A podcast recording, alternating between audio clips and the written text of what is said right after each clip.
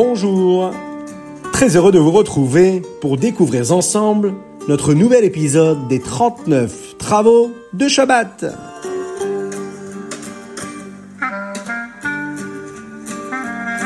Alors nous avançons dans ces 39 interdits de Shabbat. Aujourd'hui nous allons parler de Melaben, blanchir. Vous savez, enlever de la poussière, des taches, de la boue, etc. d'un tissu. C'est interdit le jour de Shabbat. Voyons ensemble comment nous vivons ces mêmes interdits à notre époque. Eh oui, nous n'avons pas le Mishkan véritablement qui est là physiquement, mais nous l'avons en nous, hein, vous l'avez pas oublié, il est dans notre cœur ce Mishkan. Et puis, comment faire résider Dieu si ce n'est en ne sanctifiant uniquement que la plus belle des parties qui est en nous, cette âme divine qui sanctifie ce corps et ce monde matériel dans lequel nous vivons, en respectant les lois de Shabbat, en respectant les interdits et parfois les choses permises. Il y en a, par exemple, vous savez, se laver et puis laver des surfaces en cuir ou en peau avec de l'eau mais sans frotter, Shabbat c'est permis. Maintenant frotter du linge avec de l'eau, ça c'est interdit. Mais parfois, on peut aussi enlever de la boue humide avec un couteau, mais attention à condition que la tache ne s'efface pas complètement du vêtement. Ça, ce sera permis. Mais par exemple, mettre du linge à tremper Shabbat, c'est interdit Shabbat. Oui, parce que vous savez, ça peut être compliqué. On peut se retrouver à faire justement un interdit ce jour du Shabbat. Si par exemple on suspend des habits pour les faire sécher Shabbat, eh ben c'est interdit parce que les gens vont penser qu'ils ont été lavés pendant Shabbat. Alors là, il faut faire bien attention à cela, vous imaginez un petit peu Et il y a une autre blacha, celle de Menapetz. Menapetz, vous savez, ça nous arrive aussi tous les jours d'utiliser cette melacha. Peigner, démêler des touffes d'un textile brut en fils séparés.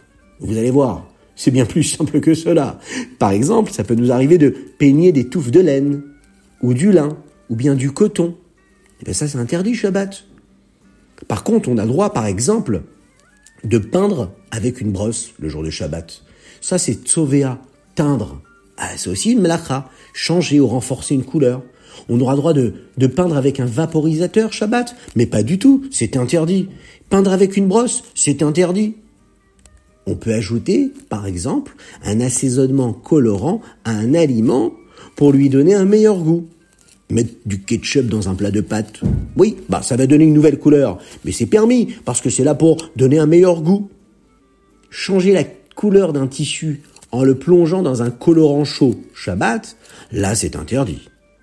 Ou bien vous savez, se maquiller le jour de Shabbat, c'est défendu. Prendre un joli pinceau, le tremper dans de la peinture, et puis le poser sur un beau tableau, et peindre eh bien, c'est interdit Shabbat, puisque c'est ce que l'on appelle changer ou renforcer une couleur. Alors, les enfants, on fait bien attention.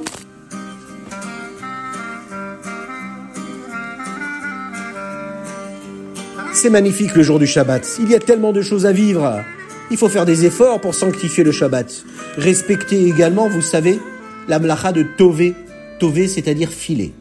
Tordre un brin de fibre pour en faire un fil.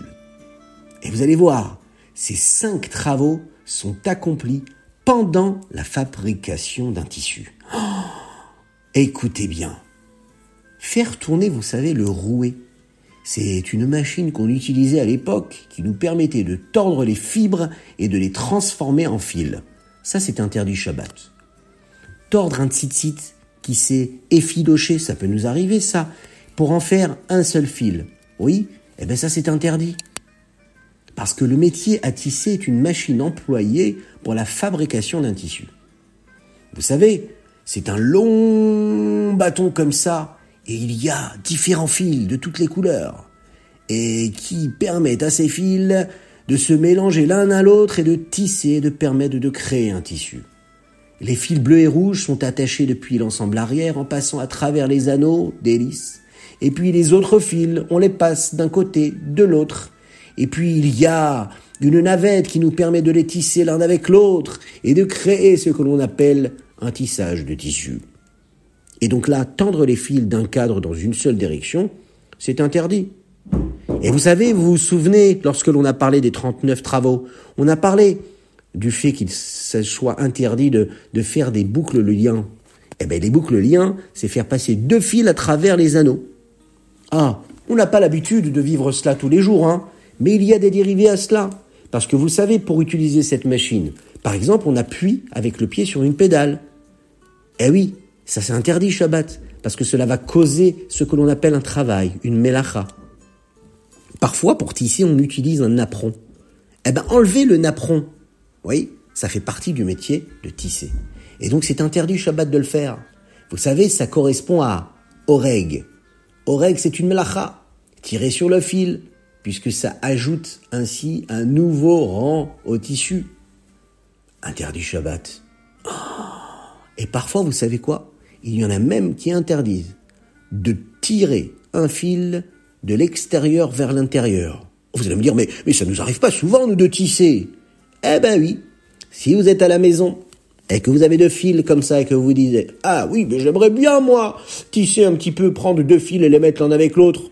Est-ce que ça vous arrive? Oui, parfois on se dit, je vais, créer, vous savez, avec ces petits fils de Scooby-Doo, je vais créer quelque chose. Je vais créer un nouvel objet, l'attacher un avec l'autre et créer un magnifique hélicoptère en fil de Scooby-Doo-Bidou-Bidou.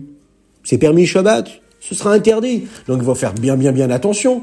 Mais il y a encore autre chose, encore un interdit. Vous allez me dire encore des interdits. Mais on l'a dit. Les interdits sont là pourquoi? Pour nous rapprocher d'Akadosh Baruch Encore une fois, faire un nœud, c'est interdit Shabbat. Surtout si c'est un nœud qui est durable.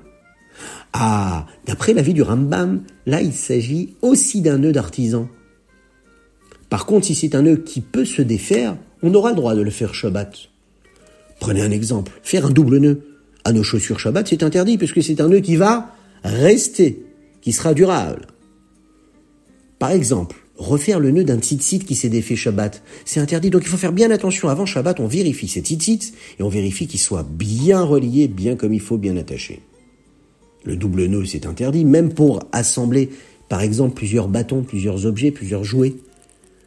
Parce que on est en train de maintenir cet objet-là et qui ne bougera jamais.